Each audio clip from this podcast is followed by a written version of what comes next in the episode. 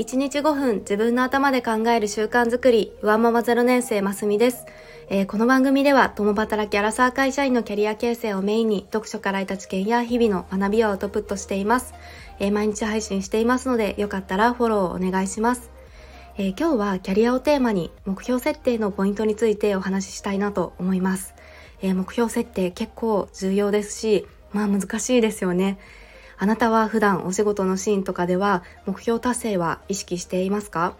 また納得感のある評価を得ているというような実感はありますか？えー、今日のお話は、まあ、過去の私がまさにだったんですが、これらを得るにはそもそも目標設定がすごく大事だよねということを実感しています。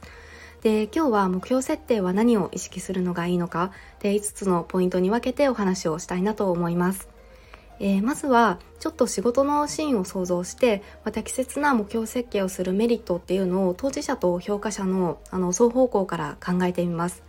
で適切な目標設計っていうのは当事者から見ると、まあ、どんな状態を目標にするかっていう達成すべきゴールが見えると、まあ、その期間でやるべきことが、ま明確になりますよね。でそして成果が可視化されるとモチベーションにもつながりますし目標達成を重ねることで、ま、自信を持つこともできますよね。で一方で評価者から見ると納得感のあるマネジメントができますよね。で目標達成していればもうその通りに、まあ、評価もしてあげることができるし未達の場合でもなぜ達成できなかったかっていうのを、まあ、ちゃんとフィードバックもスムーズにできるかなと思います。でまあそれぞれにこういったメリットがあるかなと思います。でそしてここから目標設定の5つのポイントをまあ、紹介させていただきたいなと思います。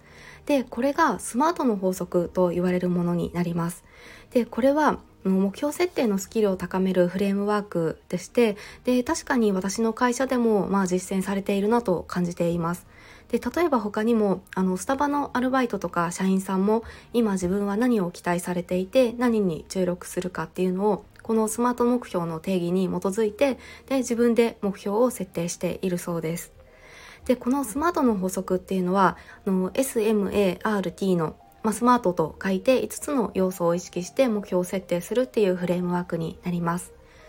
でこれがまず1つ目が具体性です。でこれは具体的かつ明確な目標だ目標であるかっていうところを考えます。で2つ目が軽量性です。でこれは測定可能かっていうことで定量的に評価とか分析ができる目標目標設定になっているかで3つ目が達成可能性。でこれは実現可能な目標かそれが十分に考慮されているか。で4つ目は関連性です。これは個人の目標達成が組織にもたらすメリットになっているか。で最後に5つ目。でこれは明確な期限。で目標に明確な期日が定められているか。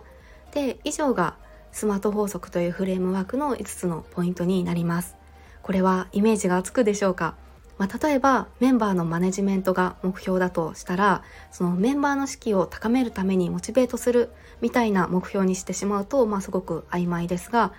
えー、各メンバーと週に1回30分の定例を設定して進捗確認やその相談できる場とかリレーションを築くような場を用意する。でその結果半年後の評価会議の時に各メンバーの目標達成率を80%維持する。